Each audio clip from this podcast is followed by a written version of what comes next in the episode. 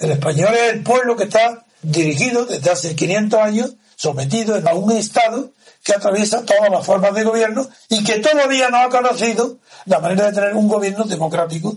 España no conoce, nunca ha conocido en toda su historia lo que es la democracia. Pero eso no afecta al Estado, eso afecta a la forma de gobierno. Porque la forma de Estado es monarquía o república. Nosotros defendemos la república. Pero en cambio, como forma de gobierno, la democracia. ¿Y qué es la democracia? No es el presidencialismo, es la combinación de la separación de poderes con un sistema verdaderamente representativo del elector. Bienvenidos a Radio Libertad Constituyente, la radio del MCRC, el Movimiento de Ciudadanos hacia la República Constitucional, fundado por Antonio García Trevijano. Escenario Internacional. Programa presentado y conducido por Marcelino Merino. Buenas tardes amigos y seguidores de Libertad Constituyente Televisión y de Radio Libertad Constituyente en nuestra plataforma iVox. Hoy tenemos un nuevo capítulo de escenario internacional en nuestra sección geopolítica y hoy tenemos con nosotros a Hitor Céspedes Suárez y a Gabriel Sánchez Corral. Muy buenas tardes a los dos. ¿Cómo estáis?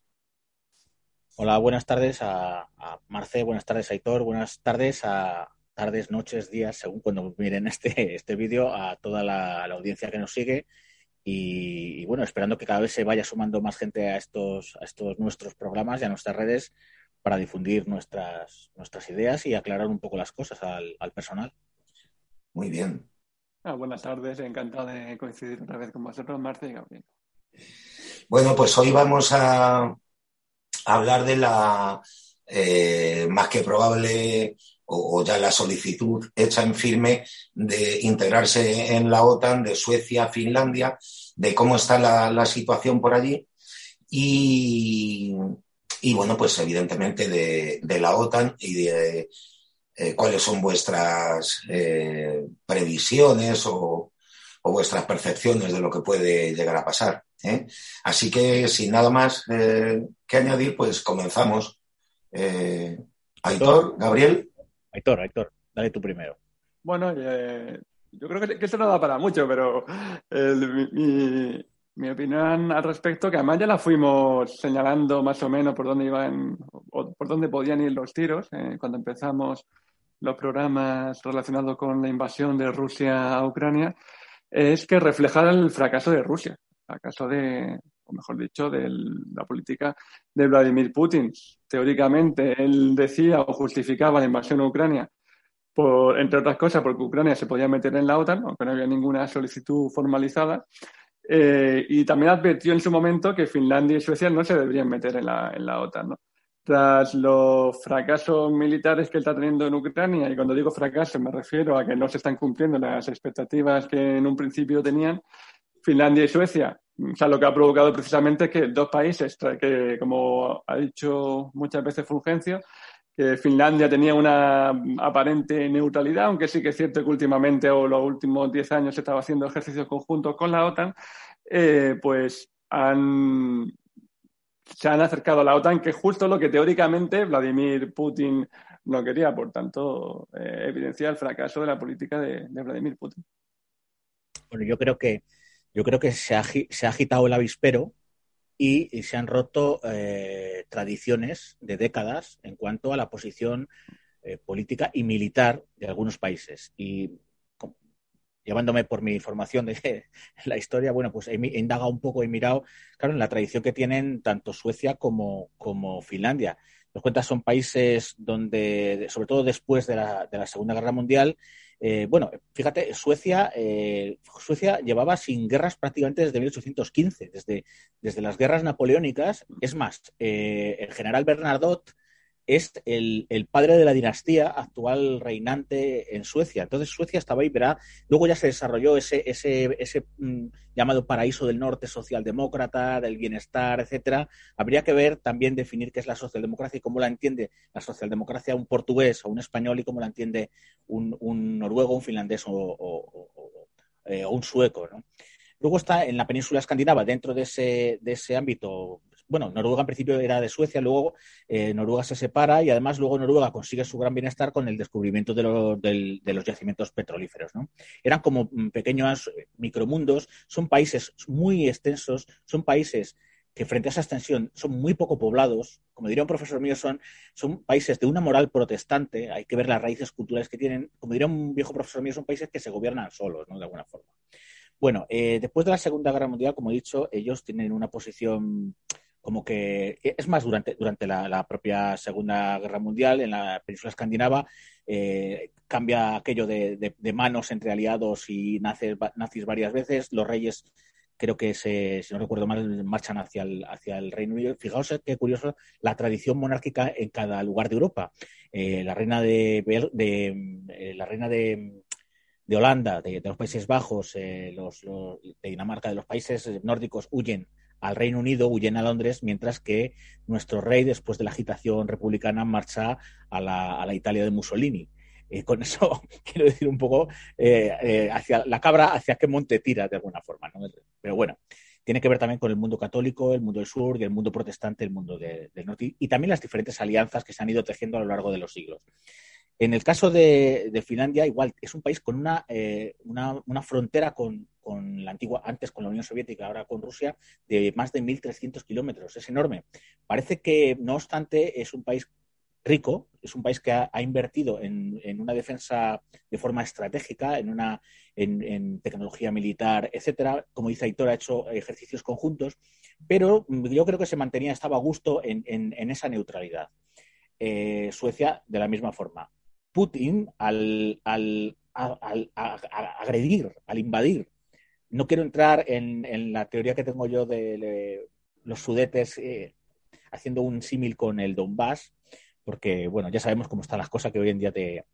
En fin, nadie entra al debate en serio, sino que se quedan con las cuatro palabras que uno dice. No, no creo quiero entrar porque además eh, ya creo que se comentó en otro, en otro programa, pero lógicamente ante una agresión los países sienten miedo. Eh, las sociedades sienten miedo y ante, sobre todo, eh, la recuperación militar que tuvo Rusia desde la entrada de Putin, que ha invertido muchísimo, muchísimo dinero en la modernización de sus fuerzas armadas, ante eh, una agresión que no se daba de esta forma, un contingente de tropas tan grande eh, entrando en un país soberano desde la Segunda Guerra Mundial, pues lógico que estos países que en principio estaban más o menos eh, a gusto en esa posición de neutralidad, pues se hayan acercado a la OTAN. En cuanto a la OTAN, ¿qué opino? Mm, por ejemplo, don Antonio decía que ya en los estertores de la, de la Guerra Fría, incluso antes de, la caída del muro de Berlín, decían que la OTAN ya no tenía en cierta forma sentido. El mundo nuclear se había convertido en, es una arma disuasoria de alguna forma. Eh, las esferas de influencia estaban más o menos eh, claras de alguna forma. Y, claro, la, OTAN es una organización eh, en principio defensiva, pero realmente quien responde a la OTAN es la Unión Soviética soviética creando el Pacto de Varsovia, que es a su vez una organización defensiva. Tendríamos que ver qué roles juega, en este caso la OTAN, que es la única que sobrevive. Bueno, ahora, eh, Rusia ahora tiene una especie de, pacto de defensa con, los antiguos países de órbita que eran integrantes de la, Unión Soviética y que hoy están en su órbita, pero claro, ¿qué, carácter tiene la OTAN? Eh, ellos dicen que para Rusia tiene un carácter agresivo dada su ampliación hacia, hacia Moscú, poco menos. Pero que fijaos, en la guerra de, la guerra de 1939, que sí involucró a Finlandia contra la Unión Soviética, eh, la excusa era, eh, no la excusa, para unos era una excusa, para otros casos bueno, en fin. Eh, Moscú, el régimen soviético, Stalin decía que es que mm, tenía que trasladar la frontera más hacia el interior de Finlandia porque Leningrado quedaba muy cerca, que es lo que se está esgrimiendo actualmente. Y entonces se produjo aquella, aquella guerra de, 1939 entre, entre, la Unión Soviética y, los finlandeses, que aquí nuevamente se está haciendo propaganda de que si los finlandeses también son nazis, porque claro, para ellos, una vez que se desatan las, hostilidades en la Segunda Guerra Mundial, ellos eh, aprovechan que hay un ejército alemán eh, eh, que, va, que luego entrará contra la Unión Soviética, había una animosidad para ellos llevar adelante sus intereses por parte de Finlandia, lógicamente. Y bueno, pues esta es más o menos mi, mi visión de, de, esta situación de Finlandia y de, de Suecia y, cómo la historia se ha desarrollado de alguna forma. También, una pequeña cosa que, se está repitiendo mucho y es normal que se, que se nos pase, ¿no? Es la, invasión más grande en Europa de la Segunda Guerra Mundial. Porque tenemos la Segunda Guerra de Irak, que también Estados Unidos creo que desplegó alrededor de 300.000 soldados para, invadir Irak, solamente. Sí, no, pero yo me refería en, territorio europeo. En europeo, claro, claro. Es que normalmente es, exactamente. Claro, claro, en, territorio, en territorio europeo. Que también hay que diferenciar en territorio de la Unión Europea o territorio europeo geográficamente de los Urales para acá. ¿no? En fin, aunque ya sabemos que luego cada uno, al utilizar las palabras y los conceptos, lo utiliza arriba las, las cuasos arriba. Luego, eh, ahí eh, había leído por ahí, eh, así por encima, el asunto de los lapones. Hay lapones que son mm, rusos y hay lapones que son finlandeses. pero todos son lapones y están eh, más cerca entre ellos que, de sus eh, de, los estados eh, donde están. Es un poco como una especie de kurdos en el norte de Europa, ¿no? Fijaos que, fijaos que lo de los, finlandeses, la lengua finlandesa es junto a la, lengua de los vascos, de los vascones, anterior a la, a la, romanización, es decir, pervive y anterior anterior, bien digo, a la, conquista de Roma, anterior a, lo que sería la latinización un poco del, continente, incluso, claro, y por supuesto anterior al, mundo ortodoxo que se desarrolla luego en, territorio ruso. Eh, entonces tienen ese, problema también, eh, no, no problema, esa peculiaridad eh, ¿no ves? El, inconsciente ve que como problema, a veces te lanza a decir que un problema la, diversidad dentro de un territorio es todo lo contrario, es riqueza. Pero eh, eh, ellos tienen, efectivamente, lo de los lapones, un concepto de, nación que las naciones a veces no tienen por qué tener territorio, como puede ser la nación judía. Esto también, el, sionismo es algo, es algo muchos, muchos ultraortodoxos judíos dicen que eso de sionismo nada, porque Dios poco menos que Yahvé los condenó a ser judíos errantes y que por tanto eso de que además tiene eh, es fruto también de, un movimiento político y también de, las guerras y etcétera entre los países europeos etcétera. Eh, la, sobre todo la Primera Guerra Mundial también tiene mucho que ver con Theodor Herzl que bebe de entraríamos en, otro tema. Entonces vemos que los lapones tienen ese sentimiento, o muchos finlandeses, ese sentimiento de, nación más allá de, lo que, de las fronteras establecidas. Y como decía, eh, como decías tú, Marce y Aitor, of the record, el tema de las fronteras es súper interesante para entender la, política en, Europa, porque en España, como ha dicho Aitor, eh, tenemos más o menos España ha sido una peculiaridad en el continente europeo por tener unas fronteras naturales muy bien, muy bien definidas, que son los Pirineos por tierra y el resto eh, rodeado de agua, y luego tenemos a Portugal, ¿vale? Pero eh, en la mayoría de en, siglos las fronteras han sido movibles, o sea, se han movido de un lado, de un lado para otro. Es algo que a los españoles nos, por nuestra eh, peninsularidad, nos, nos cuesta un poco ponernos en, el pellejo de, otros europeos que sí, que a veces nacieron recuerdo ahora uno de, los personajes que más, eh, que más he estudiado, que es Sigmund Freud, ¿no? Sigmund Freud nace en Moravia y nace en el, en el Imperio Austrohúngaro y luego al final muere en el Reino Unido, pero siendo ciudadano mm, del Tercer Reich porque se había producido el Anschluss, de alguna forma, ¿no?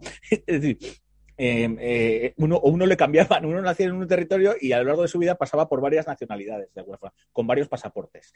Por cierto, el pasaporte es algo también una cosa muy moderna. En, si habéis leído a Stefan Zweig, tiene un libro que se llama El mundo, el mundo de ayer, que hablaba de aquella Europa bohemia, de donde, donde no había que presentar ningún documento para ir de país a país, y donde, eh, sin que hubiera Unión Europea, muchos ciudadanos se sentían eh, hijos de esa cultura europea global y de aquello, aquella manida frase de que una guerra entre europeos es una guerra civil, etcétera. Pero que efectivamente lo de los, los lapones es un es muy es una peculiaridad que, se da en este caso en, en Finlandia. Eh, Aitor, ¿cuál crees que puede ser la reacción de, Rusia con eh, la integración de Suecia y Finlandia? Eh, ya hemos oído a, Putin o a, no sé, o, a Lavrov decir que, que, bueno, que mientras no tengan cabezas nucleares apuntando hacia Moscú, pues que tampoco es tan grave.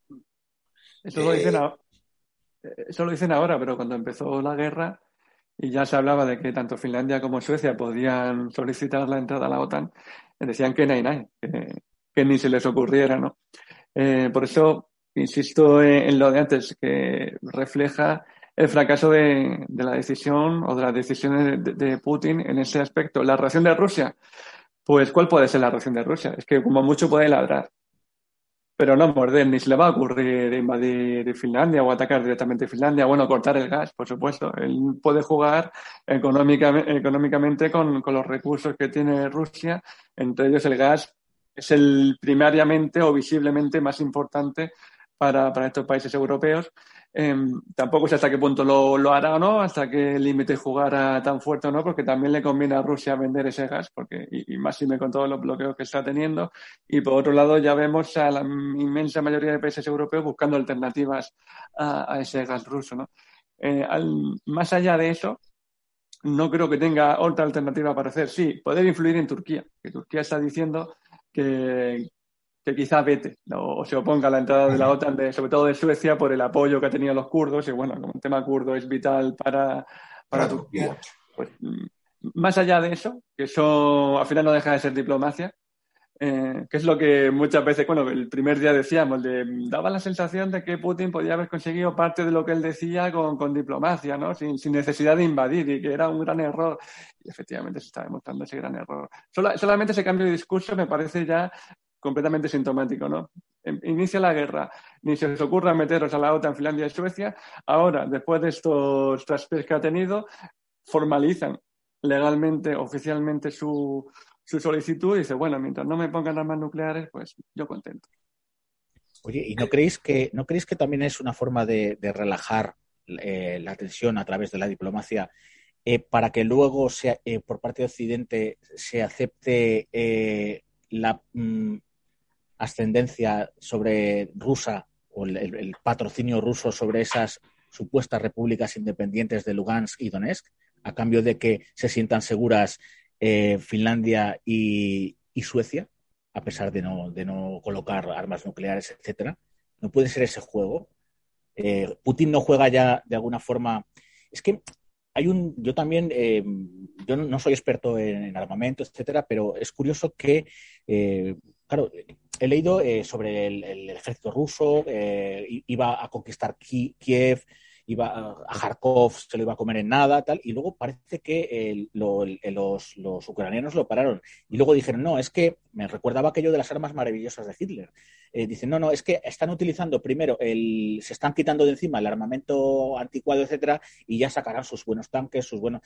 es algo que, que, insisto, yo no, no, entiendo mucho de, armamento, eh, y eso me imagino que tendrá que ver con los estadios o la programación dentro de lo posible del desarrollo de, del desarrollo de una guerra. ¿No será eh, que vemos debilidad en Rusia mm, y, que, y que nos esté esperando? Eh, porque no, es que no lo sé, o sea, por eso mm, me gustaría, si hubiera un militar para preguntarle, pero eh, esto, que si, es que Rusia ya se ha estancado definitivamente, Rusia no va a poder progresar más en la guerra, o Rusia sigue teniendo posibilidades implementando nuevas tácticas, implementando nuevas armas, etcétera. Esa es la, cuestión que yo tengo. Para esto es, bueno, hay varios, varias personas muy buenas. Pero una de ellas se llama Yago Rodríguez, que tiene un canal de YouTube llamado Cosas Militares, también es el jefe del director de, Political Room, y él, eh, bueno, mostrado varias estadísticas de cómo en la ofensiva que se hace a Kiev se emplea el mejor armamento que tiene Rusia, los mejores tanques que tiene Rusia. Lo dicen, no, son T-72, ya, pues son T-72 modernizados en el año 2014, que son teóricamente muy buenos tanques, y, se, y se ha dejado básicamente lo mejor de lo mejor que tenía que tenía Rusia en Kiev. No quiere decir que no le quede más, pero ya parece que la, que la ofensiva se ha estancado completamente siguiendo lo que, lo que él comenta. Eh, ya le hemos hablado alguna vez, daba la sensación, yo cada vez estoy más convencido de que Rusia lo que pretendía es dar un golpe rápido. Aparte, es doctrina militar de la Unión Soviética y, ha seguido siendo doctrina militar rusa, de avanza rápido, conquista rápido, ¿no? Y da un golpe fuerte que pueda descabezar al enemigo. Y seguramente no estuvo tan lejos de hacerlo ahora mismo que estamos siendo resultadistas, pero seguramente no estuvo tan lejos de tomar Kiev, eh, descabezar al gobierno ucraniano y poner una especie de gobierno títere.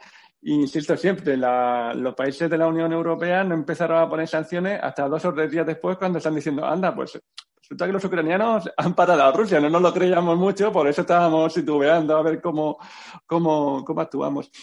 También es cierto que la inteligencia estadounidense y el armamento que le ha dado, sobre todo Estados Unidos, anticarro, eh, por lo visto ha sido clave y vital. Que si los ucranianos hubiesen estado realmente solos, eh, la historia seguramente sería muy diferente. Estaríamos hablando de cosas muy diferentes ahora mismo. En un programa anterior con Fulgencio del Hierro comentábamos, eh, comentaba Fulgencio que a Rusia nunca le había interesado tomar Kiev. Ya lo debatimos y al final cambió de opinión, porque, porque una de las estrategias se barajó al principio muchas. Digo, bueno, a lo mejor lo de Kiev es una finta que está haciendo el ejército ruso para tomar todo el Donbass o para tomar lo que tomar lo que es el sur, para unificar terrestremente mm, por tierra Crimea con lo que es el Donbass, ¿no? Porque Crimea tiene problemas de agua, etcétera.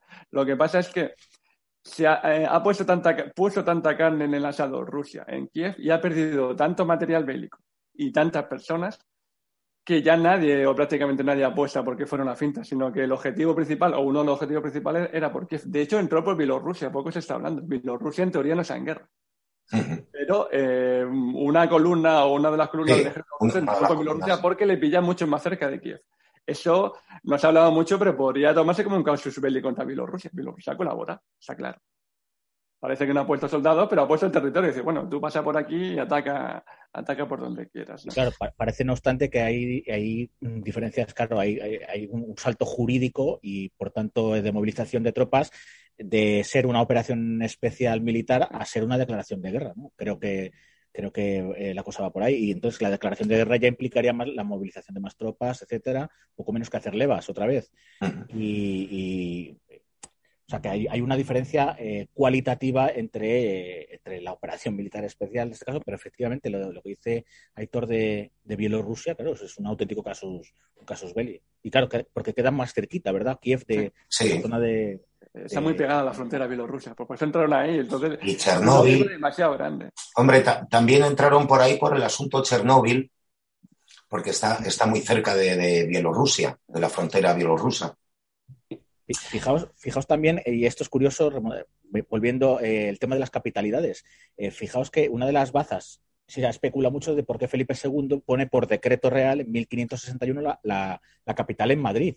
Y es que estamos viendo cómo, por ejemplo, eh, que yo creo que es la única capital junto a Brasilia en, el, pero ya en el siglo XX, ¿no? Que, que se puso poco menos a, dedo y no por y no por preponderancia histórica, pero hemos visto muchas veces cómo París, al estar tan cerca de Alemania, bueno, eh, con Vichy etcétera. Y, en la Primera Guerra, bueno, la Primera Guerra Mundial al final lo frenaron llevando a los soldados en, taxis, que son, hay unas fotografías maravillosas de, los taxis llenos de soldados, en la casaca azul que llevaban en, un primer momento los franceses, ¿no? Que era, eran blancos perfectos para los alemanes y para, para defender eh, eh, la, capital, pero sin embargo, eh, en, la Segunda Guerra Mundial, pues cayó.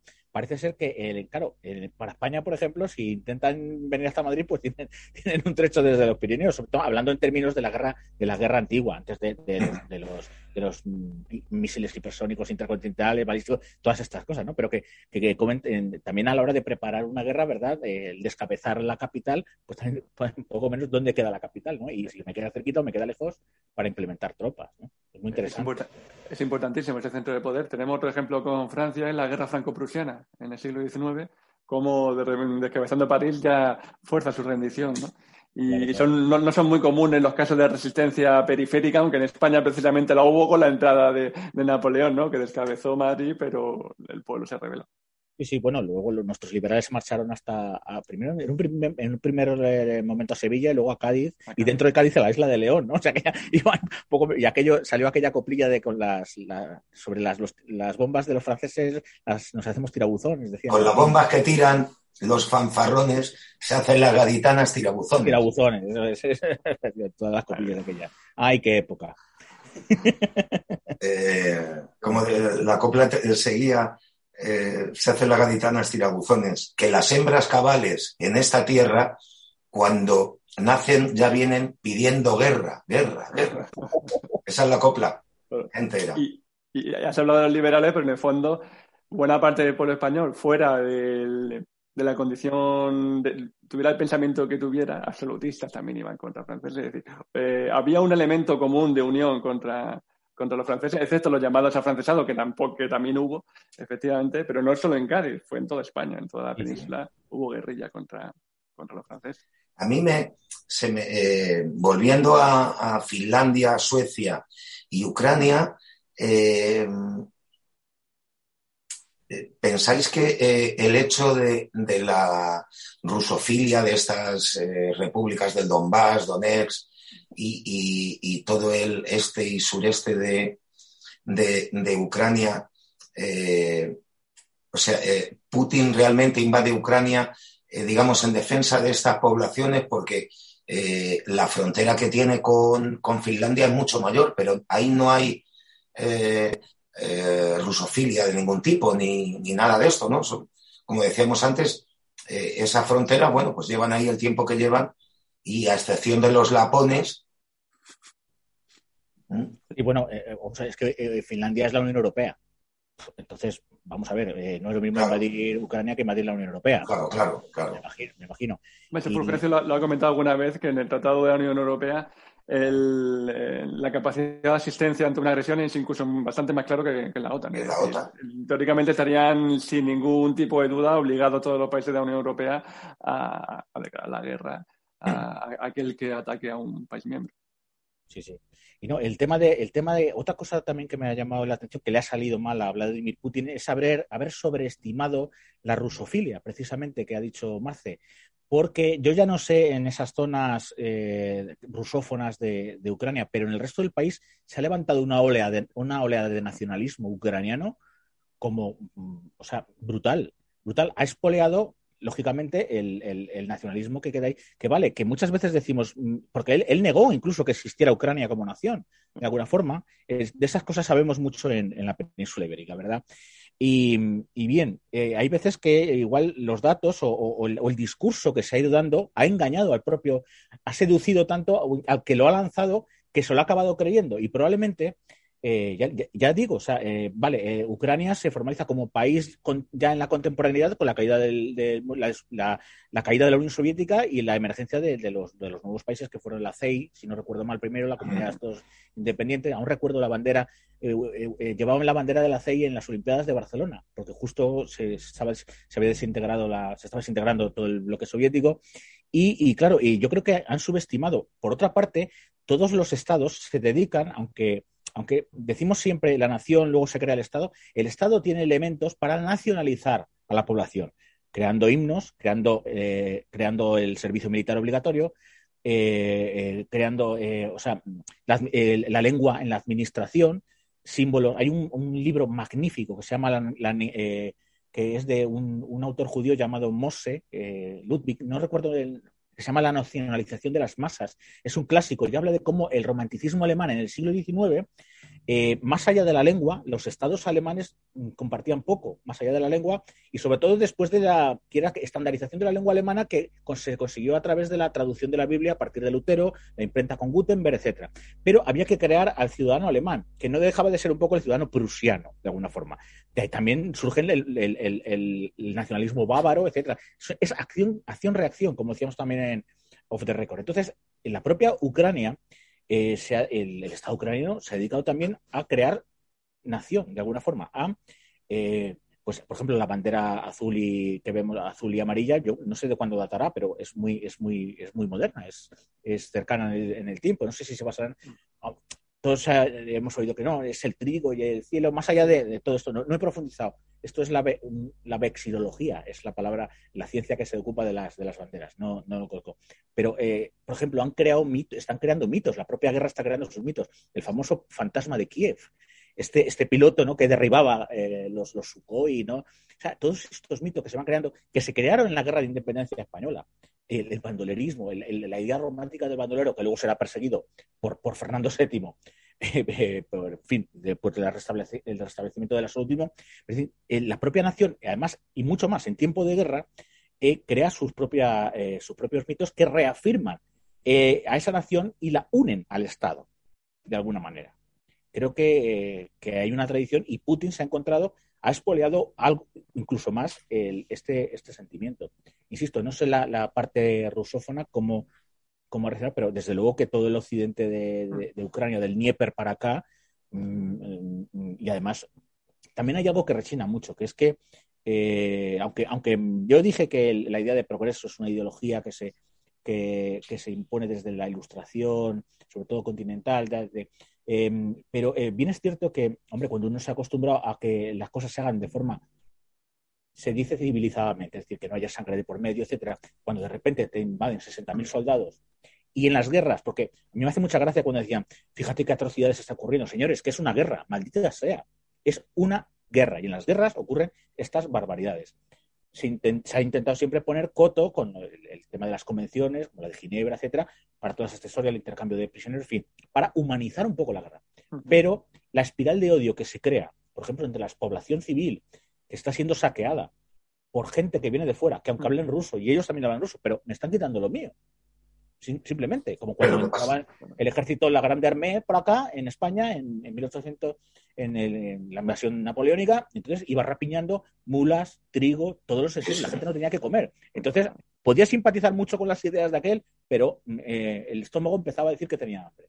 Y esto pasa también, se crean una espiral de odios donde la propaganda igualmente también juega su papel, etcétera. Por eso, eh, a veces se intenta hablar de la guerra de una forma, por ejemplo, los militares, Ahora, eh, y es verdad que a mí me, gusta escuchar a los militares porque diseccionan la situación de una forma mm, quirúrgica prácticamente, pero detrás, eh, y ellos lo saben, por otra, parte, eh, cualquier militar, y sobre todo los que hayan estado, en, por ejemplo, españoles en la, época de la guerra en Kosovo o en la antigua Yugoslavia, yo en Petit Comité dicen las atrocidades que se ven. Y, y mucha gente, el impacto que sufre y los propios militares, que se les supone gente aguerrida y tal, y dice, madre mía, pues por eso no nos ha de extrañar pues estas espirales de odio y, que la situación hasta que se pacifique mm, pues puede estar cronificada durante mucho tiempo. Pero en, en, la zona del Donbass, antes de la invasión rusa, ya había una guerra. Bueno, pero una guerra que también empieza, o se comienza también con el apoyo de Rusia. Es que aquí, en, el fondo, lo que estamos viendo es una derrota inicial rusa sin, sin guerra. La derrota inicial rusa ese es mi modo de ver, claro está, es que eh, primero cae el imperio soviético y se queda un imperio gigantesco, pero mucho más pequeño que de lo que fue el imperio soviético. Y en ese momento de debilidad ve como todos los países que estaban bajo la égida de Moscú se alejan completamente de Moscú. Y se alejan voluntariamente, que también hay que decirlo. Por supuesto, Estados Unidos mete cizaña y Estados Unidos se aprovecha de la situación. Y si hubiese sido en vez de Estados Unidos-Francia, pues seguramente habría hecho algo muy parecido. Y si hubiese sido eh, el Congo, pues hubiese hecho también algo parecido. ¿no? Eh, ¿Qué le quedaba a Rusia ya como país, digamos, hermano, ¿no? como le gustaba decir a Putin, ese hermanito pequeño del que venimos? Bielorrusia, Ucrania, Kazajstán y quizá alguna república centroasiática más. Pero lo que es Europa, Bielorrusia, Bielorrusia y Ucrania. Bielorrusia parece que está bien atada. Además, eh, dio un apoyo elemental al, presidente bielorruso, que, no me acuerdo, Lukashenko, creo que es, Lukashenko, en el verano pasado fue. creo que fue el verano pasado, ¿no? Como unas revueltas y unas protestas en Bielorrusia, y Putin le ofreció un apoyo bastante fuerte. Y de hecho ha habido un proceso, o está habiendo un proceso que ahora con el tema de la guerra, no sé cómo, cómo irá, de integración de Bielorrusia a Rusia, o eso parece porque ya ha habido varias reuniones de consejos de ministros conjuntos de Bielorrusia y Rusia. Entendemos que la busca, Entendemos que la voz cantante le va a llevar Putin y el Consejo de Ministros ruso, ¿no? También hubo eh, eh, disturbios, al parecer también provocados por Occidente, según dicen ellos. Eh, creo que era en Kazajstán, ¿no? y entonces esta OTAN rusa, esta organización de, de, defensa, pues actuó enseguida y de todo aquello jamás se volvió a hablar, porque una de las cosas que, que tenemos en el actual eh, sistema eh, es que solamente nos enteramos de lo que quieren que nos enteremos. ¿eh? y, luego el, el, amontonamiento de noticias, la, la, inmediatez de, de y, y, la prisa nos hacen perder el, un poco el, el punto de reflexión. Y, y, con respecto a la, eh, a mí me, interesa mucho la, termino, la, causa. Eh, cuando eh, echan al, presidente elegido en unas elecciones supuestamente limpias, ¿cómo se llama? El, ucraniano. ¿Cómo se llama este? Poroshenko. No, Poroshenko no, el que vino después. Lukashenko. ¿Eh? No. No, eh, Al- al Yanukovych. que echa- ¿eh? Yanukovych, no. Yanukovych. Entonces Yanukovych gana unas elecciones. Entonces, eh, tanto la, la Unión Europea como, sobre todo la Unión Europea y, y- y Alemania, ¿no? con la Fundación Konrad Adenauer, eh, empiezan a, a- a meter eh, cizaña eh, hasta que Yanukovych sale por pies de allí y es justo en ese momento cuando empieza la guerra civil en el Donbass.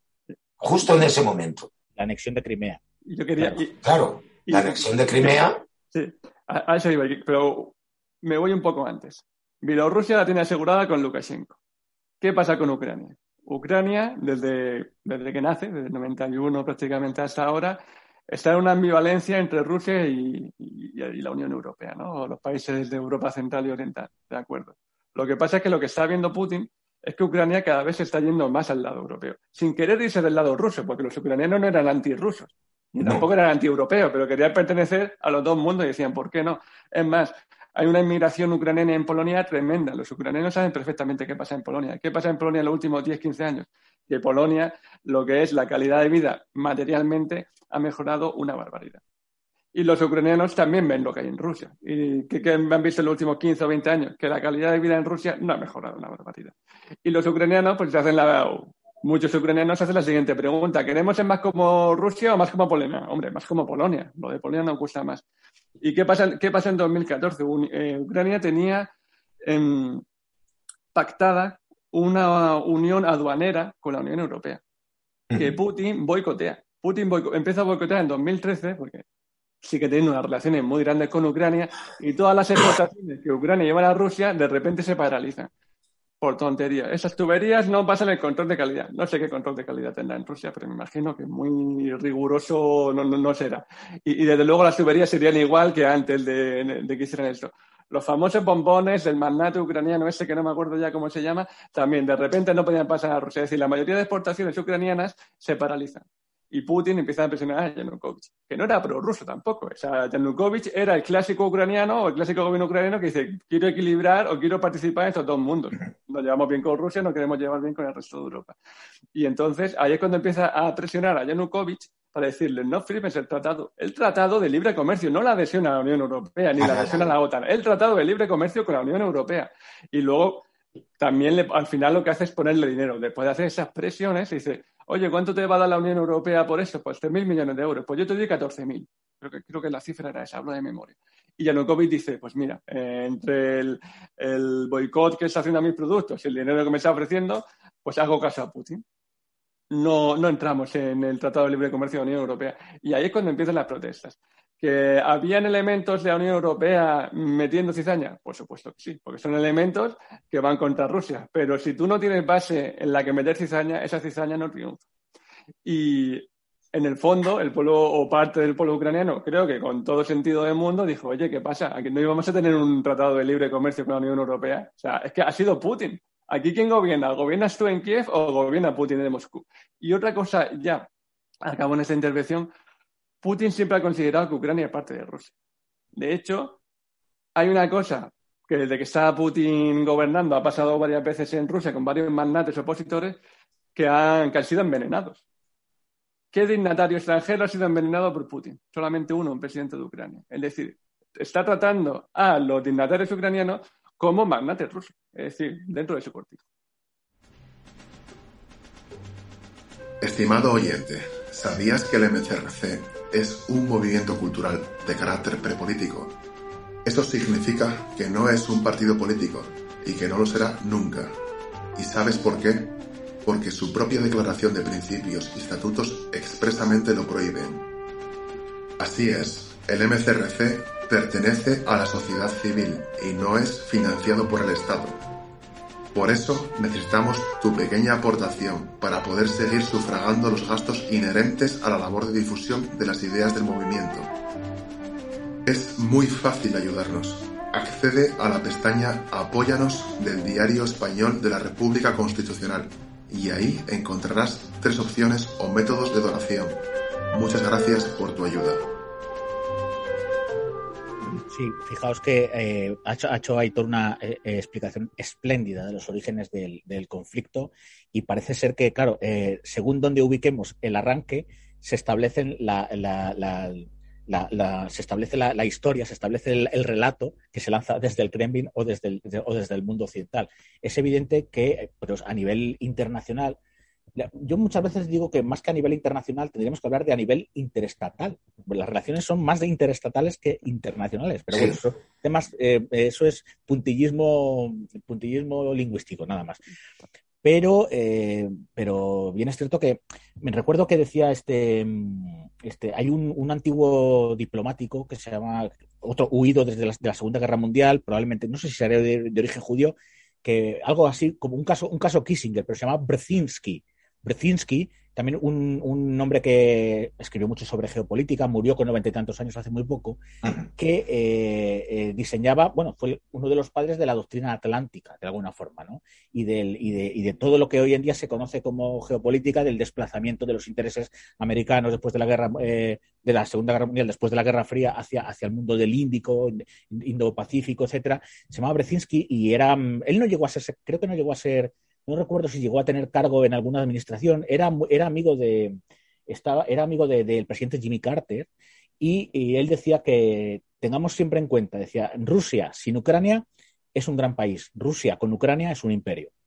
Es lo que es una, una forma que definía también en su forma de pensar. Estamos hablando de un hombre, eh, siempre insisto en esto, no piensa igual un hombre de los años 50 del siglo XX que un hombre del, del 2022 pero que son cosas muy, muy interesantes. Y lo del relato, pues ahí está. Y tenemos que tener en cuenta que actores, aparte de los actores políticos, siempre hay, hay lobbies de presión, hay intereses, etcétera, etcétera. Al final la política conjuga, de alguna forma, eh, todos estos, todos estos eh, órdenes y, bueno, pues al final sale, sale, lo que sale de alguna manera. Y a veces entra en conflicto, unas veces se resuelve de, y otras veces, por desgracia, pues, pues no se resuelven de forma pacífica. Eh, en España se buscó una cosa para resolver las cosas que era el consenso, ¿no? Lo único que nos dejó a todo el pueblo fuera del consenso de, la, de, los oligarcas, ¿no? Por el reparto del botín. Pero bueno, esa es otra historia. Y una cosa que creo que es imprescindible destacar o que nosotros debemos destacar es, sea cual sea el relato, no le hagas caso. O sea, es propaganda de un lado o, o de otro lado. No hay ni ángeles ni demonios, son luchas de intereses. Entonces no podemos decir, ah, pues mira, qué bueno que es Estados Unidos que está protegiendo a los ucranianos. No, a Estados Unidos le importa a Ucrania lo que le importa. Es decir, ¿qué, ¿qué, es Ucrania? Eso también es una buena pregunta. ¿Qué es Ucrania? Pues para los ucranianos es su casa, con todo lo que ello implica. Para los rusos, o para la mentalidad de muchos rusos, no solo de Putin, pero también de Putin, una parte esencial de Rusia. ¿Y para Estados Unidos qué? Pues, así como lo percibo yo al menos, una forma de fastidiar a Rusia. Y un mercado. Y habría que preguntar, ¿y qué es para la Unión Europea? que es para la Unión Europea, porque la Unión Europea.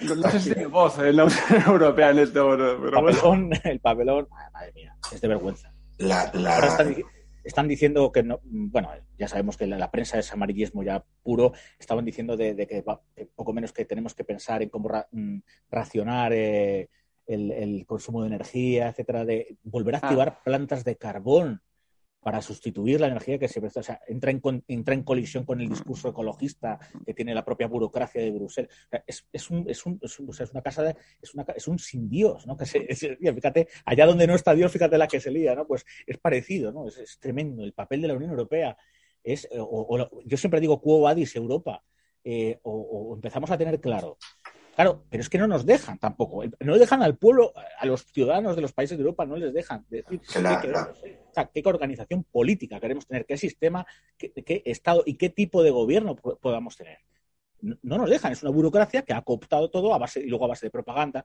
los institutos estos de creación de ideas. Es, es, es, un, una, es una, ingeniería social, verdaderamente, pero que, llegan a veces al absurdo. Cualquiera que tenga los ojos medianamente abiertos, ya sé que hay personas que vienen al mundo sin abrir los ojos y se van, y se van por desgracia, sin haberlos abierto. Tampoco es que uno sea un, super talento, pero joder, yo siempre le digo a la gente, abrid los ojos y mirad. Eh, y tapad un poco los oídos, abrid los ojos y mirad lo que pasa a vuestro alrededor y simplemente, o sea, vamos a ver, hay sentido común. Entonces ves cómo en la Unión Europea, pues... Eh, es irrelevante. La Unión Europea no es irrelevante. Es eh, en cuanto a la OTAN, pues eh, es un, eh, un lacayo de los Estados Unidos. Es que podríamos utilizar otra palabra, un socio, pero es que no es así. esto ya lo comentaba Fulgencio del Hierro en una ocasión. Eh, el secretario general de la OTAN casi nunca es americano, pero el que tiene el mando militar siempre es norteamericano. Hombre, tienen que dar el pego, ¿no? De que, bueno, pues no, no esto. Exacto. somos, las provincias orientales.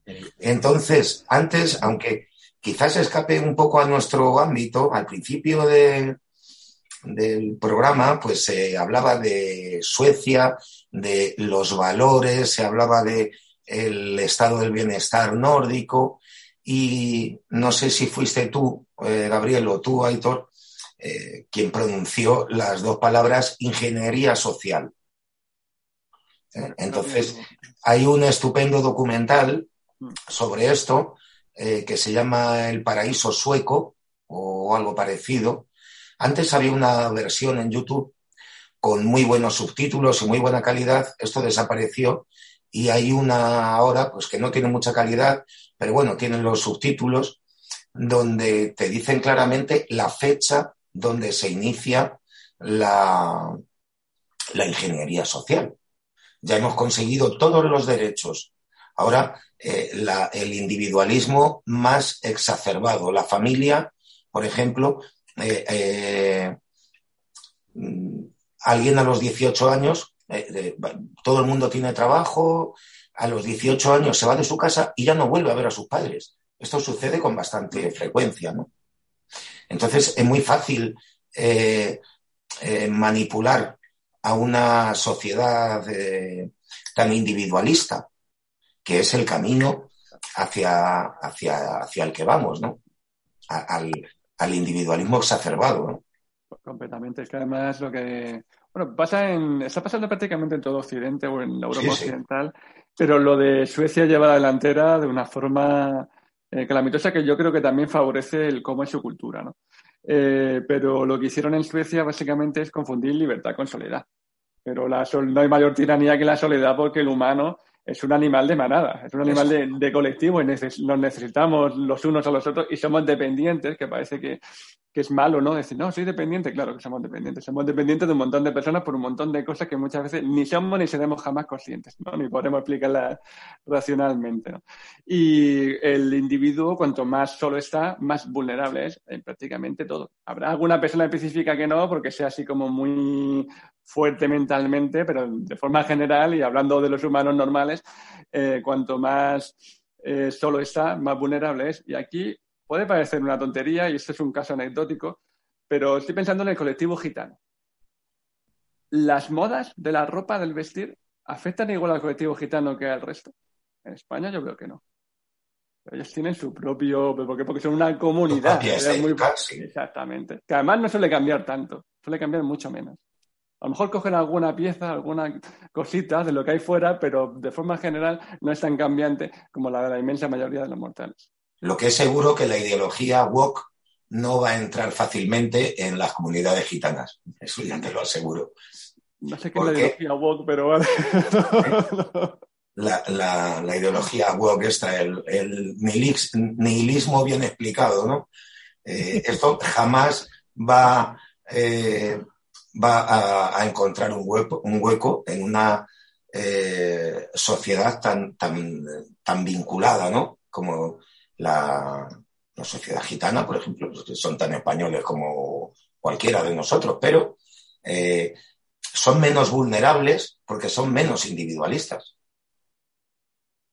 ¿Eh? Entonces, bueno, pues también, evidentemente, pues tienen que defender su, su forma, su, eh, su forma de entender la vida, pues como la puedo defender yo la mía o ustedes la suya, ¿no? Y bueno, reconduciendo un poco el tema a lo de Europa, Rusia, etcétera, eh, que tiene que ver con todo esto, creo que las condiciones económicas han cambiado enormemente desde, fíjate, los, los 30 primeros años después de la Segunda Guerra Mundial, fue un boom económico, bueno, los años 50 en Estados Unidos, ni, te cuento, se le abrió las puertas del mundo al comercio americano, se convirtió en una superpotencia, etcétera. Hubo 30 años ahí muy buenos. Luego, eh, ojo, que esto influye en el individualismo, en la forma de hacer comunidad, hasta en la forma de construir las ciudades. Influye la, economía, es clarísimo. No es que aquel que dijo, es la economía estúpido. Bueno, tampoco estoy de acuerdo del todo con él, creo que se lo dijeron a Clinton, ¿no? Eh, uno de sus secretarios, no recuerdo, o un economista, se dijeron y, no, no, estoy de acuerdo.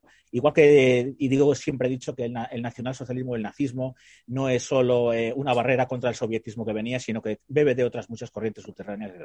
Pero bueno, eh, lo que decía, las condiciones económicas, el mundo ha cambiado mucho, esos 30 primeros años acabaron, llegó la, la famosa crisis del petróleo, que es algo que tengo que estudiar más en profundidad, que lo he pasado por alto y creo que es el año 73 y luego la del 73 y la revolución en Irán de los ayatolás tiene mucho que ver en el, tablero de juego, esto sabe más Aitor de, Oriente, de lo que llamamos Oriente Medio, las condiciones han ido cambiando y luego ya, por supuesto, la caída del, bloque soviético y me venía a la mente una frase que decían muchos comunistas españoles. Eh, cuando, cuando murió Franco, después ya viendo luego la corrupción del sistema, etcétera, decía incluso la, carestía de, la, clase obrera, cómo se fue degradando la calidad del trabajo, decía, contra Franco vivíamos mejor, decía. Pues yo también puedo decir a veces, contra la Unión Soviética vivíamos mejor. ¿Por qué? Pues sencillo, porque había que mantener una forma, lo que se llamó el bienestar, un nivel de vida estándar bastante elevado para que los pueblos europeos de Occidente no cayeran en la, órbita del, del, sovietismo, de la revolución, de, la ideología de, la lucha de clases, etcétera. Eso acabó, el mundo eh, económicamente giró hacia los famosos tigres del Pacífico, Estados Unidos miró hacia allá, la emergencia otra vez de China, y aquí nos hemos quedado un poco en bragas, mm. eh, con un proyecto eh, que llaman europeo, eso de proyectos, es decir, que no sabemos qué queremos ser. A veces se coopera entre naciones, otras veces Alemania tiene sus intereses, Francia tiene los suyos, lógicamente, como potencias nucleares y potencias de, no muy, pero regionales que, que lo son. Ahora lo estamos viendo con lo del Sáhara, Argelia, España. Estamos viendo aquí cómo cada país europeo juega su.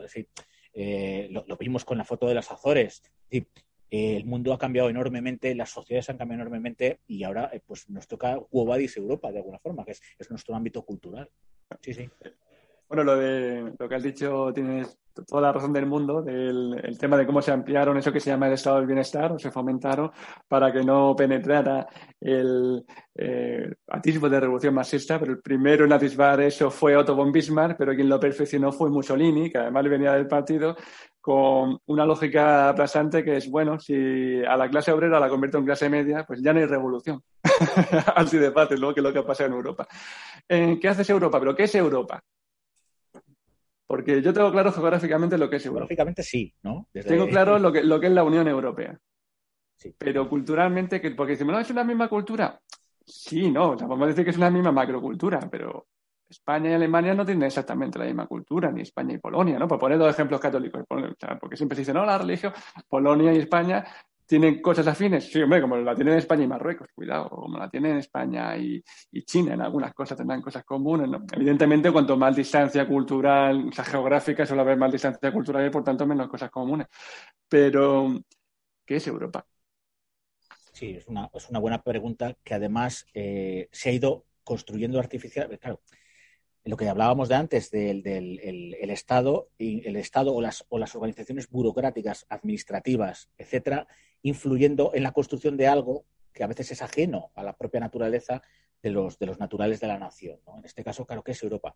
Los derechos humanos, el estado del bienestar, tal, tal, tal y cual. Y fíjate, hay un, hay un historiador que se llamaba. Eh, una de las cosas que siempre se nos ha vendido es que Europa había sido un oasis de democracia. Y eso es absolutamente falso. Eh, un historiador, creo que tengo un libro por aquí, se llama Timothy Snyder.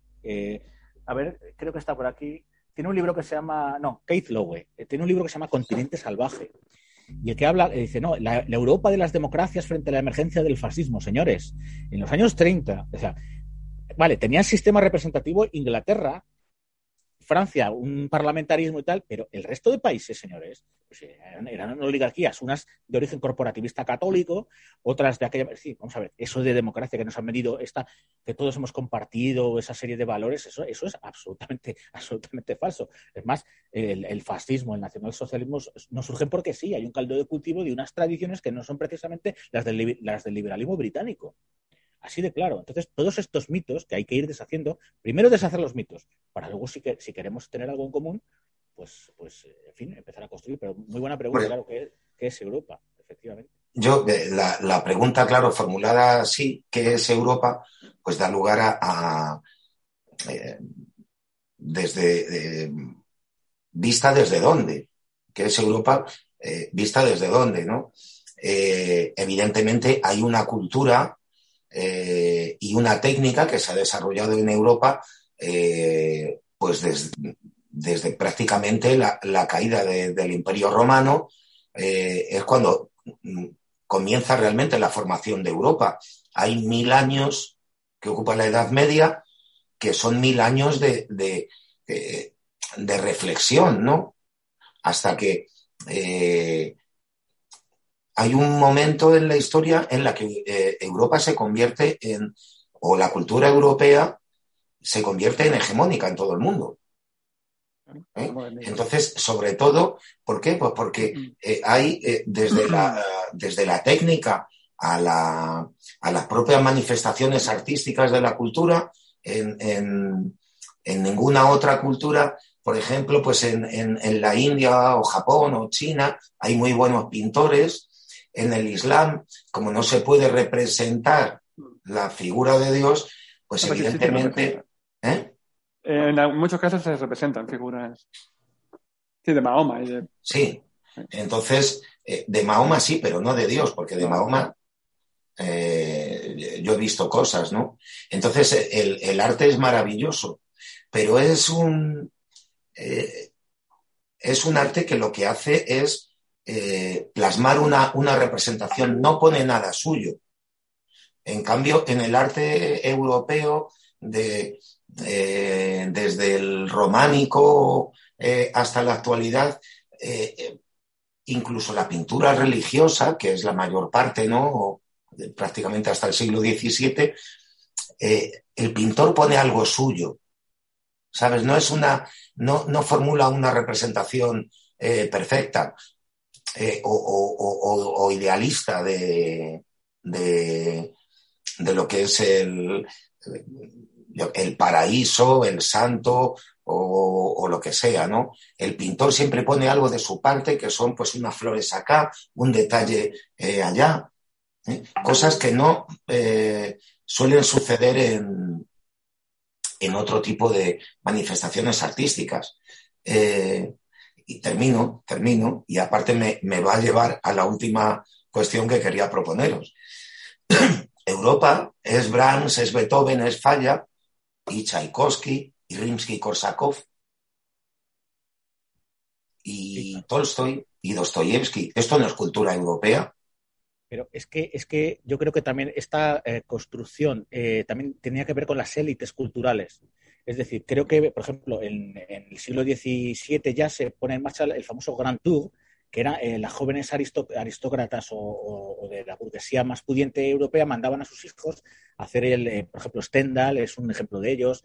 Eh, muchos hacían el, Grand Tour recorriendo los principales centros, em, los centros culturales, las principales ciudades europeas. Muchas veces dejaban a España al lado porque lo consideraban un mundo orientalista. También tiene que ver con la idea que se hace en cada época del entorno cultural. Entonces, esta construcción es muy de, muy de, muy de élites, en, cierta forma.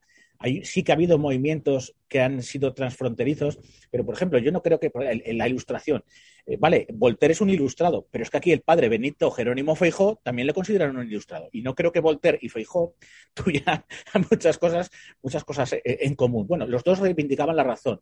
Y lo, del, lo de que decías, Marce, de, que el autor deja su impronta, es que yo creo que efectivamente el copyright es algo muy, muy. Por ejemplo, el primer alemán que firma es Alberto Durero, es, finales de, la Edad Media, principios del, Renacimiento. Es decir, es algo que tiene una impronta y que, según algunos estudiosos, yo en esto no soy experto, también tiene que ver con la forma que, eh, en que se, desde el mundo cristiano también bebiendo a su vez del mundo clásico, tiene, eh, nace en, nuestra mente el concepto de individuo, de persona, a la hora de, y de protagonizar sus actos. Luego vendrá aquello de la búsqueda de la felicidad y de la propiedad. La propiedad es muy interesante, del mundo individual también, la propiedad individual, frente a la propiedad colectiva, etcétera, etcétera. Sería algo que nos llevaría horas que, como dice Aitor, le encantaría un programa de cuatro horas, pero no sé si la gente... Y no, y ya para terminar esto, eh, para, he mostrado un libro y mucha gente, muchas veces la gente nos dice, pero ¿qué libro es ese que has enseñado? Hablando de que Europa, pues precisamente eh, no toda Europa bebía de esos, esos valores liberales de, de, respeto a que piensa diferente, etcétera, eh, como se podía vivir dentro del, liberalismo más anglosajón. Hablo, sin embargo, de la Europa continental. Y entonces os he citado ese libro, el libro que se llama Continente Salvaje, que es Europa después de la Segunda Guerra Mundial, que habla del barbarismo del, porque la gente se cree que, que, Europa, en cuanto dice, bueno, en el, en el 18 se acaba la guerra, va, sí, eh, los bolcheviques y los mencheviques y los otros dándose allí una guerra civil que dura hasta el veintitanto. En, en las, las, purgas que hubo del imperio multinacional de los Habsburgo, luego a la hora de, repartirse las nacionalidades, etcétera. Aquí se ve muy bien en este libro. Y ni, ni siquiera, y ya más que nada el castigo que recibe Alemania en, en, un libro que se llama Después del Reich, Crimen y castigo en la posguerra alemana, que habla de, de lo que llamaron desnazificación, que fue un proceso mm, durísimo eh, que no se puede desnazificar de repente. También estaba nazificado el país entero. Bueno, pues había una parte que había apoyado el, nacionalsocialismo, no, en fin, había habido una culturación, pero eh, luego el proceso de, al final tuvieron que integrar a esas élites administrativas, etcétera, en el nuevo Estado. Por eso lo partieron por la mitad, se lo repartieron para que no se hicieran fuertes otra vez, de alguna forma. Sobre todo en la Alemania Occidental. La Alemania Oriental fue más estricta en todo eso. Y, en, el saqueo de recursos de la, la deuda la, la, Stasi, la Stasi allí se, tuvo más. Bueno, Voy, voy, entonces para cerrar un. Bueno, para cerrar. Eh, lo de que es Europa se puede hacer unos cuantos, una serie de programas. Sí, sí. Podemos asumir, venga, Europa es hija de Grecia y Roma, de acuerdo. Hija de la cristiandad, de acuerdo. Hija de la Revolución Francesa, con todas sus contradicciones, que todo eso está lleno de contradicciones, vale. Hay elementos culturales bastante comunes. También lo tenemos con otros países, ¿no? Insisto. Yo, por lo menos a nivel cotidiano, veo más cercano a un marroquí que a un alemán, no a un portugués, un portugués como un hermano, pero bueno, también depende de, los caracteres de la gente, ¿no?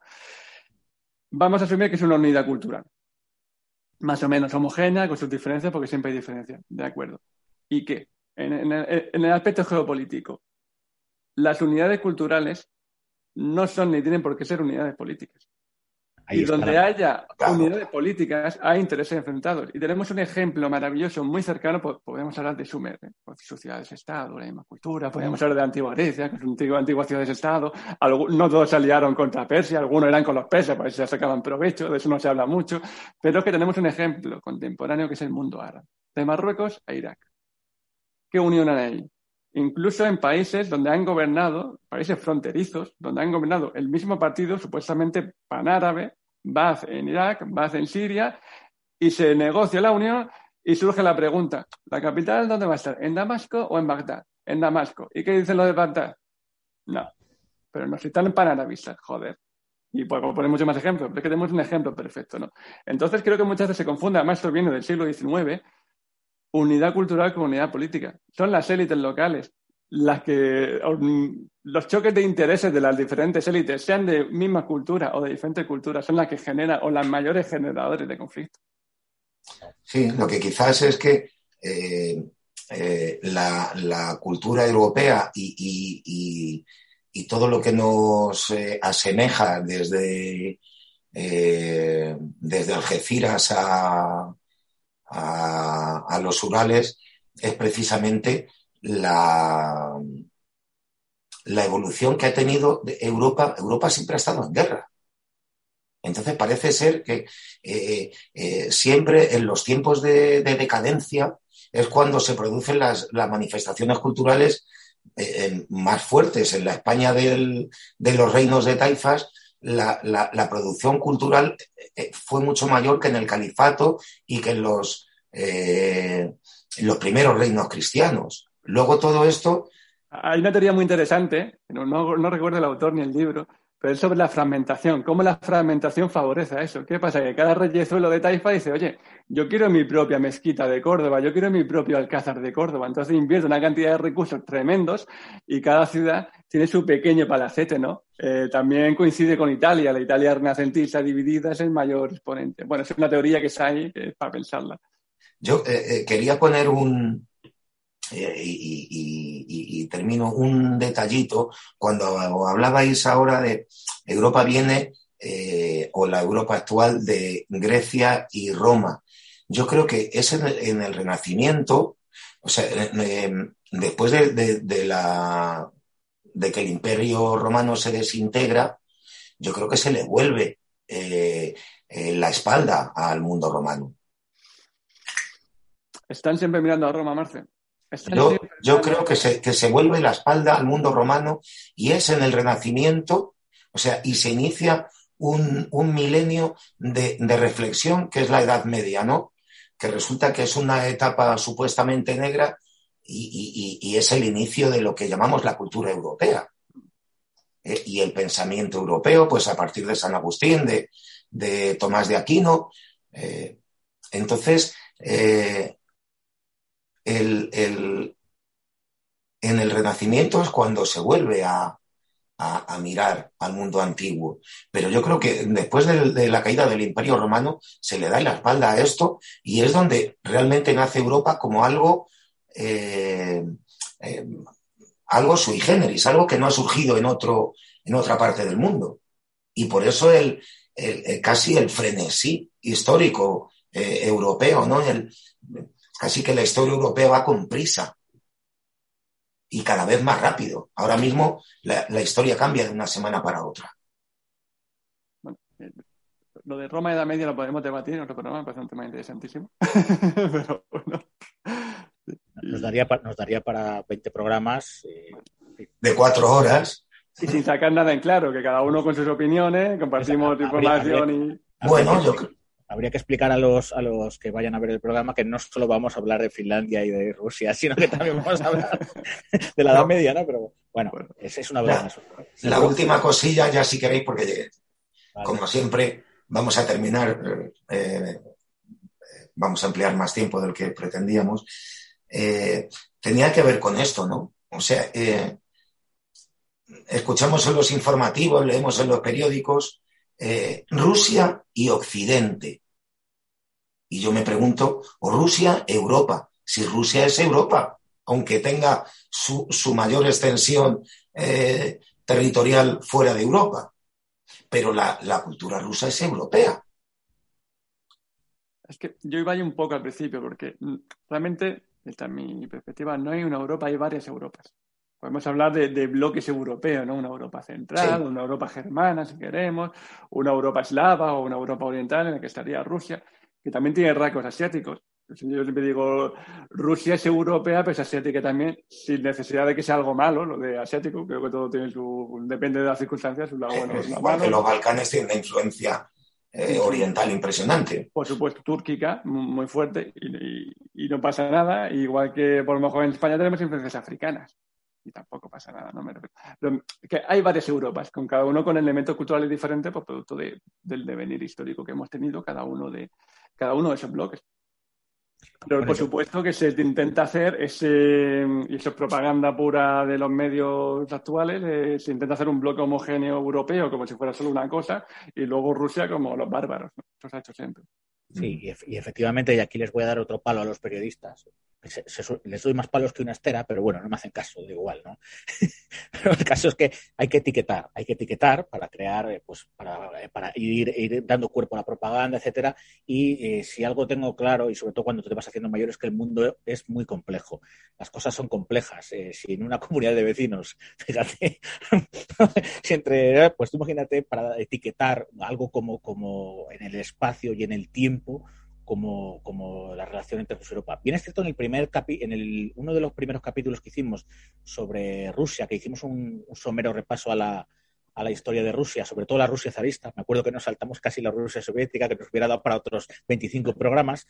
Em, a la historia de la Unión Soviética me refiero, y también la Rusia soviética. Pero bueno, en, en la primera repaso que hicimos de los zares, hay, eh, hay intentos nuevamente desde el poder, desde las élites, construidos desde arriba de eh, como parte de Pedro el Grande, que además viaja por Europa, aprende, es un, personaje muy interesante que aprende incluso las técnicas navales que se empleaban en Suecia, en, la propia Finlandia, en, el, mundo báltico, en la, zona ya de la Liga Hanseática alemana, etcétera. Es, un personaje que intenta, eh, y dentro de la propia Rusia hay, eh, entre las propias élites, gente que quiere seguir vistiendo como los cosacos, gente que quiere eh, seguir teniendo esas tradiciones que llamaríamos orientalizantes, sin que la palabra sea peyorativa, como eso hay que dejarlo muy claro. Son, son tradiciones diferentes que incluso que a veces llegan a concluir, luego se sincretizan, otras veces se separan otra vez. En fin, la cosa es compleja, la cosa es como, el, o sea, el pantarrey, todo fluye, ¿no? No, es algo estático.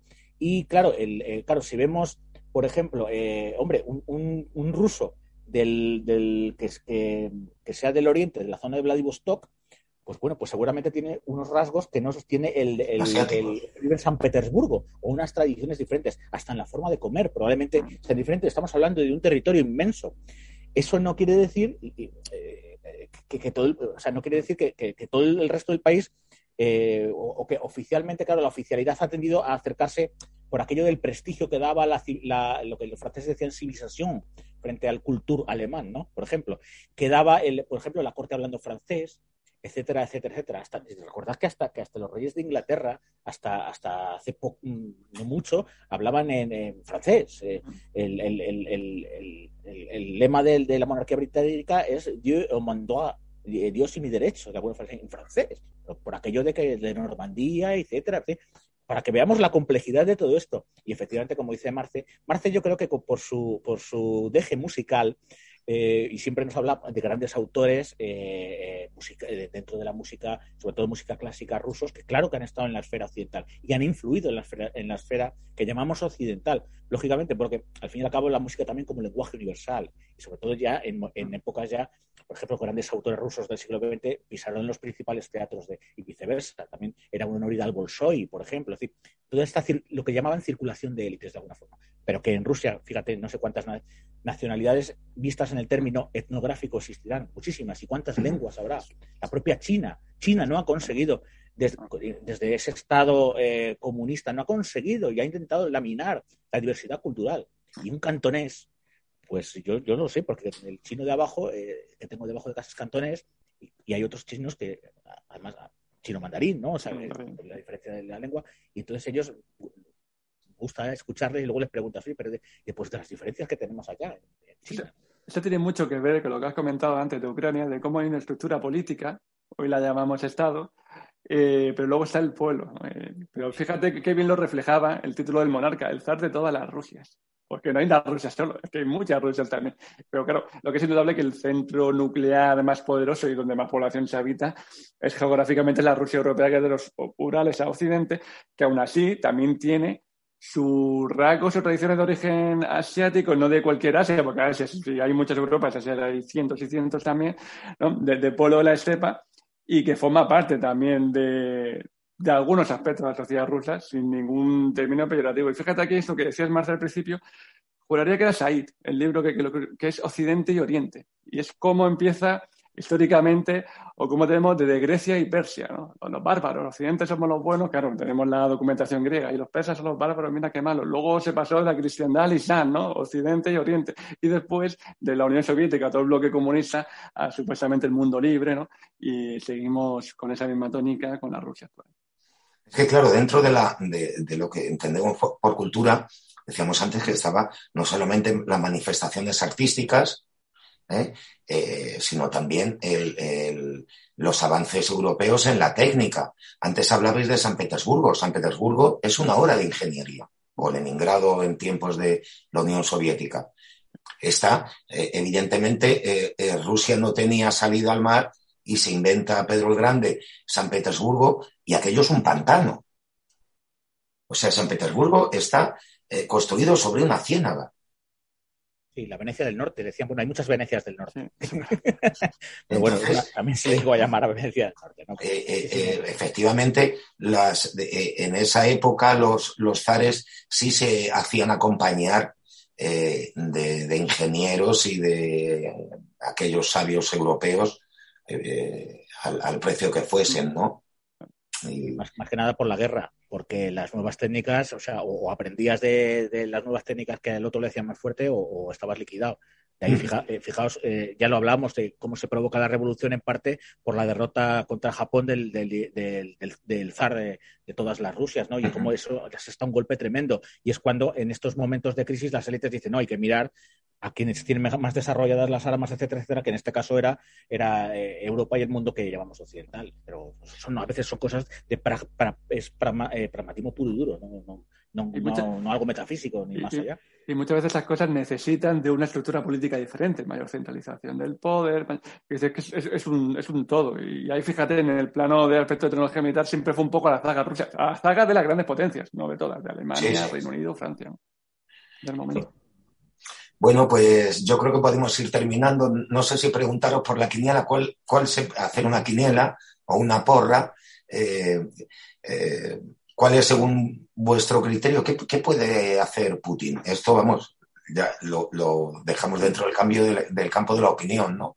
¿Cuál puede ser su, su siguiente paso?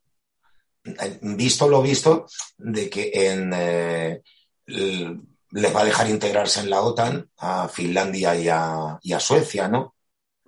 Ha dicho antes una cosa, Gabriel, que, quería cogerla, pero después se me, ha pasado. Sí. Con el tema del sí relajar tensiones, ¿no? Ahí quería llegar tarde o temprano lo va a hacer, pero Putin lo va a tener que hacer eh, Estados Unidos. Digo Estados Unidos, digo Estados Unidos o Unión Europea. Y si Zelensky no lo hace, pues le pegarán un palo a Zelensky y decir, oye, o, relájate tú también, porque está claro que va a haber que volver a entenderse, va a haber que desescalar en algún momento, no sé si con un pacto o acuerdo oficial o dejando ese territorio ocupado como, como, pues como estaba antes, ¿no? O como está Osetia en, en Georgia. Lo que está claro es que Putin no se puede permitir perder. O sea, bueno, ya ha perdido realmente si vemos como las expectativas que tenía, pero esto siempre es muy subjetivo. No, Putin no puede dar la apariencia de que ha perdido. Y creo, o, bueno, o pienso que se le va a dejar porque lo más inteligente creo que es que se le deja hacer eso. Porque Rusia sí que tiene y Rusia, eh, hay una cosa que se llama bombas nucleares tácticas, ya lo hemos nombrado alguna vez en el programa, que no son son bombas muy fuertes, pero no desprenden tanto, tanta contaminación tóxica, aunque aún así la desprende. Y un Putin, una Rusia que lo considere necesario porque está mm, realmente perdiendo. Imaginemos que Ucrania es una contraofensiva, que yo creo que no, no sería ni capaz, bueno, y avanzar a terreno, pues que no nos extraña que pudiera hacer uso de ella. Y es muy peligroso porque, claro, Putin usa una o dos bombas de esa, Rusia usa una bomba de esa. ¿Cuál es la respuesta? es imprevisible. ¿no? Eh, creo que nadie quiere estar en esa situación. Y por eso creo que hay que desescalar y, Putin por lo menos hacerse ver como que no ha perdido. A lo mejor no ha ganado tanto, pero mm, propagandísticamente de, oye, hemos salvado, hemos liberado el Donbass. Que seguramente mm, creo que habrá que empezar a asumir que si no serán repúblicas independientes títeres de Moscú, directamente anexionadas. Gabriel, Sí, bueno, yo a mí siempre me interesa mucho desde la historia. Ha habido corrientes en las que se ha tratado más, eh, se ha historiado de alguna forma más a las personalidades. Otras épocas en que se ha, se ha hecho más hincapié en los colectivos, en las estructuras, por ejemplo, desde la escuela marxista, etcétera. Pero yo siempre he sido muy británico en ese sentido y me gusta analizar eh, a las personas y más en el caso de, eh, de un tipo que acumula más poder de decisión en un sistema, un régimen político que eh, respecto de otros eh, mandatarios que puedan estar más controlados o que puedan ser eh, de alguna forma más cogidos de cerca, ¿no? De alguna manera. Por otra parte, vale, la gente dice es un autócrata, vale, ahora, ahora en, en, España se ha descubierto la palabra autócrata y oligarca, vale, como si de eso no supiéramos, vale. Eh, yo dije, hice un vídeo para mi canal que se llamaba la ibris de Putin. Y ibris es un término, un término griego que significa algo así como endiosamiento.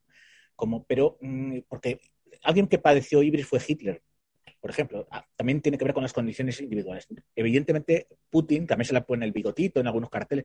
Putin no es Hitler. Para empezar, su configuración psicológica es un hombre eh, criado en los servicios secretos, Hitler era una explosión de, irracionalidad. Él no. Putin es un hombre, para mí, para mí, eh, hablo por, cómo le observo, por, cómo lo he leído. Él tiene un memorando de los, de los años, del año 99, 2000, de cómo debía ser la futura Rusia, en la que tiene clarísimo cómo eh, hay que actuar en economía, como tal, y, los topes que se va a encontrar dentro de la propia Rusia y, y por parte de, otros países. Creo que es un hombre que, claro, por otra parte decían, no, está enfermo, también se especula. Ya es que, claro, se monta alrededor de un circo, vale, puede estar, puede estar enfermo. Vale, eh, ¿quiere pasar a la historia? Pues bueno, yo creo que como, cualquier presidente de los Estados Unidos, sobre todo en su segundo mandato, al final hacen esas decisiones, por ejemplo, os acordáis de Obama con el, tema de abrir otra vez a Cuba, etcétera, dejar su legado, ¿no? Y probablemente este señor que lleva 22 años o 23 en el, en el poder, pues claro que va a dejar su legado, es que lo va a dejar sí, sí o sí, solo por los años que lleva y las reformas que, que se ha llevado a cabo. Eh, por otra parte, eh, un presidente de una potencia nuclear, eh, ¿creéis que por su propia voluntad un día se levanta y se toma un vodka y dice, voy a apretar el botón de las... O sea, ahí tiene que haber, no, insisto, no soy experto militar, pero seguramente que para lanzar, simplemente para poner en alerta las, las, la, potencia nuclear para ponerla en preaviso, dijéramos, seguramente ahí tiene que haber una reunión de altos mandos militares, generales, una especie de consejo, gabinetes de crisis, etcétera, etcétera. O sea, eh, mm. alguien con un poder eh, tan grande en, la actualidad no, o sea, no, no, no, es, a capricho de alguna forma. Yo creo que, efectivamente, como he dicho antes en el, al principio del, programa, creo que tendrá que haber una distensión y lo que dice eh, Aitor, pues probablemente estoy de acuerdo con él. Al final de la zona de Donbass, date cuenta que eh, que se independicen o que se anexione o que sean repúblicas títeres de eh, Lugansk y Donetsk no es como la independencia de Cataluña, por ejemplo, a la hora de ser aceptada por otros países y menos dentro del club europeo. Es decir, vamos a ver, no es. A veces miramos como, como si Ucrania, como dicen, no, como si Ucrania estuviera dentro del llamado club europeo, como si Ucrania fuera pues, Dinamarca o, no sé, no, es, otro ámbito y hemos estado hablando durante todo el programa con una historia diferente, con unos intereses diferentes. Las élites juegan otro juego que es, diferente al que puedan jugar en, si fuera un miembro de la, propia Unión Europea, un miembro de la OTAN. Y bueno, yo creo que al final se llegará a un. Porque es que no pudiera. O sea, más, a más eh, hay una película que se llama Marea Roja, que es de submarinos, que la he nombrado, la he citado alguna vez, en la que un comandante de la vieja escuela estaba dispuesto a lanzar una, cabeza nuclear contra Moscú. Y entonces uno que ha salido, que no tiene experiencia, pero que es Denzel Washington, además es negro, y se ve ahí, bueno, juega. Jackman, me parece, la peli, sí. Claro, Hugh Jackman le dice, dice, dice, señor, usted no ha entendido nada. Después del arma atómica, la guerra ha cambiado para siempre. Y eso, eso es así. Y estamos viendo, eh, ojo, y una escalada verbal, habéis visto también, y esto nos da, ya sí que lo dejamos para el siguiente, o para, para, para Fulgencio, por ejemplo, que sabe más de estas cosas, y para, para ti, para Hitor, el tema de Estados Unidos y Taiwán y China. Eh, yo, pero es que yo creo que Biden, Biden habla y luego le tienen que rectificar. Pero yo creo que ya es un problema de otra índole que tiene que ver con lo cognitivo. Y aquí, y lo digo, lo digo, lo digo, es mi opinión, es una opinión, pero por lo que observo. Y ya, como te digo, las canas te dan esa capacidad de observar lo que antes se te pasaba, ¿no? Y creo que la escalada verbal ha sido eh, muy dura y creo que, hombre, las intenciones no, es que no pueden llegar más allá, vamos. insisto, son hombres que son muy poderosos, pero detrás de ellos hay toda, todos los estados mayores, etcétera, que no creo que el militar, como he dicho antes, sabe a lo, que, a lo que va, lo, lo, que provoca la guerra, el sufrimiento, la muerte, etcétera, y el desastre que en el fondo es el, la conflagración bélica. Bueno, pues muy bien, yo creo que, que hasta aquí, que llevamos un buen ratito. ¿eh? Eh, muchísimas gracias, eh, Aitor, Gabriel. muchísimas gracias a nuestra audiencia. Ya saben, si les ha gustado, el pulgar hacia arriba. si no están suscritos, pues se suscriban a nuestro canal. ¿Al? sí que sale una campanita y cuando hagamos un nuevo vídeo pues sale la campanita y anda, dice, ya van a venir estos a hablar de, de todo un poco, hasta de la Edad Media. Otro día, otro día, Hitor, tenemos que hablar porque estoy mirando unas cosas sobre las civilizaciones llamadas eh, de, las, potencias, eh, ¿cómo se llama? Cuando se empezó a domesticar el agua, las potencias... Potrismo hidráulico. el, tema, el tema de la, la construcción de, la, de, las, de las sociedades hidráulicas, de las culturas hidráulicas. Ah, ah, hay un libro que es elemental, ahora te lo digo. O sea, de los últimos, que además rebate mucho lo de depotismo, eso está genial. bueno, pues, pues nada más, muchísimas gracias. Eh, ¿Algún libro para...?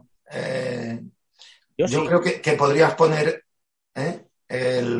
yo sí, mira, este, y además tiene que ver, es un libro que se llama Dominio, y, y el subtítulo es Cómo el cristianismo dio forma a Occidente, pero que en inglés muchas veces, muchas veces las traducciones son buenas de los títulos y otras veces, otras veces no, no sé por qué. Hay, veces que la traducción literal podría ser que se titula, eh, en inglés es Dominion, The Making of the Western Mind.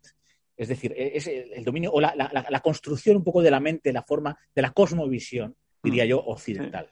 Y aquí habla de, y es que el otro día puse un post en, en Twitter eh, que me vino después de estar leyendo la, introducción del libro, que es, eh, el autor dice, dice, somos ateos, somos, somos cristianos hasta en la forma de ser ateos, que lo hemos hablado antes of the record. Y entonces estoy leyendo la explicación de por qué lo dice, que es todo el, un poco todo, todo el tocho, y que efectivamente la impronta cristiana dentro de la civilización. Es una recomendación y además el tipo, el tipo es un experto en, en la civilización, sobre todo romana, tiene un libro que se llama Rubicón, que habla de la caída de, de Roma, el fin de la República, y tiene otro libro que se llama Dinastía, que habla de, las, de la dinastía Julio-Claudia, y es un tío con una maestría a la hora de escribir. Los traductores también Y hay, hay, que hacer aquí reivindicar las buenas traducciones, que Por son muy importantes, para que un libro te enganche y que, y- y que al fin y al cabo lo disfrutes. La traducción también es, es muy buena y lo recomiendo. Es un- ya te digo, yo es que tengo predilección por los por los historiadores británicos, o sea, la historiografía británica, pero es, es un deje que tengo desde, desde los estudios, pero bueno, ¿qué le voy a hacer? Le- leo perfecto. también a otros, ¿eh? Leo también a otros. Nadie es perfecto, Gabriel, no pasa nada. Oye, Te lo perdonamos, no es broma, broma. Hay, hay muy buenos, hay muy buenos. vale, vale, vale. A mí esto me ha pillado un poco de sorpresa, pero mm, me ha venido uno a la mente. Lo, puedo ir a cogerlo si queréis o lo digo ya está. Eso como queréis. Lo, lo- cojo. decirlo o recógelo. Y yo mientras recomiendo el mío, que eh, no lo tengo en libro físico, sino que lo tengo en PDF, que es La cuarta teoría política de Alexander Dugin. ¿Eh? Ah. Que es, es la, Ha sido una búsqueda. Ah, perdona, estabas hablando. Eh, Bueno, nada, estaba recomendando mi libro, que ya hemos hablado de él alguna vez, que es eh, esto, La cuarta teoría política de Alexander Dugin. ¿Eh? Eh, es uno de los uno de los autores a los que mira Putin, ¿no? que, que tuvo cierta influencia. Yo creo que ahora ya no tanta, pero en los principios del mandato de Putin, Alexander Dugin era de su, de su círculo más cercano. por supuesto, y lo sigue siendo, es, es la explicación teórica vale. a su y, y fi- o la explicación de la filosofía política de Putin. Eh, tiene- la pinta de, tiene la pinta de ser un Rasputin moderno. O sea, a mí Sí, esa es sí. la impresión que me da. ¿eh? Rasputínico. Sí, sí, sí. Entonces, bueno, eh, Además, esto, la una- cuarta teoría política. Aitor, Bueno, una intensa vida política tiene además, pues, estuve en el Partido Nacional Bolchevique, que es un partido que, bueno, fue un poco locurón de, de los años 90. Bueno, yo, mi, mi búsqueda ha sido fallida, pero viene, viene genial, porque estaba pensando en la epopeya de Gilgamesh. La epopeya de Gilgamesh es una de, de las primeras epopeyas que se han escrito en la humanidad, en sumerio, luego se tradujo a la cara, en fin, un montón de idiomas después, y narra la vida de un héroe llamado Gilgamesh, que era tres veces dios, una humano, porque tres de sus abuelos eran dioses y un abuelo era humano, y él busca la eternidad, porque se da cuenta de que existe la muerte y busca la eternidad, busca la salvación individual, eso que hablábamos antes un, un poco antes, pero es un querer y un no poder. La busca, la busca, como yo he buscado el libro, y no lo consigue, igual que yo no he conseguido el libro, pero lo recomiendo porque me recuerda un poco a Putin. Buscaba la gloria en Ucrania, pero no la ha conseguido, la ha perdido. Y aparte es muy buena lectura. Hay una traducción en español de Rafael Jiménez Zamudio, que además es un autor español muy bueno. Bueno, eh, en la Ibris, al final, eh, los dioses te castigan con la némesis, que puede ser una enfermedad u otro héroe que viene y te derrota, de alguna forma. Es el castigo divino también, al, al intentar ser como dioses, ¿no? Y seréis como dioses también, por otra parte, de ese. En fin. Bueno, pues nada, hasta aquí hemos llegado. Eh, nos vemos en el, en el siguiente capítulo de Escenario Internacional. Muchísimas gracias a, a los dos y a nuestros seguidores, pues también. ¿eh? Muy buenas noches a todos. Buenas noches. Luego- Hasta luego.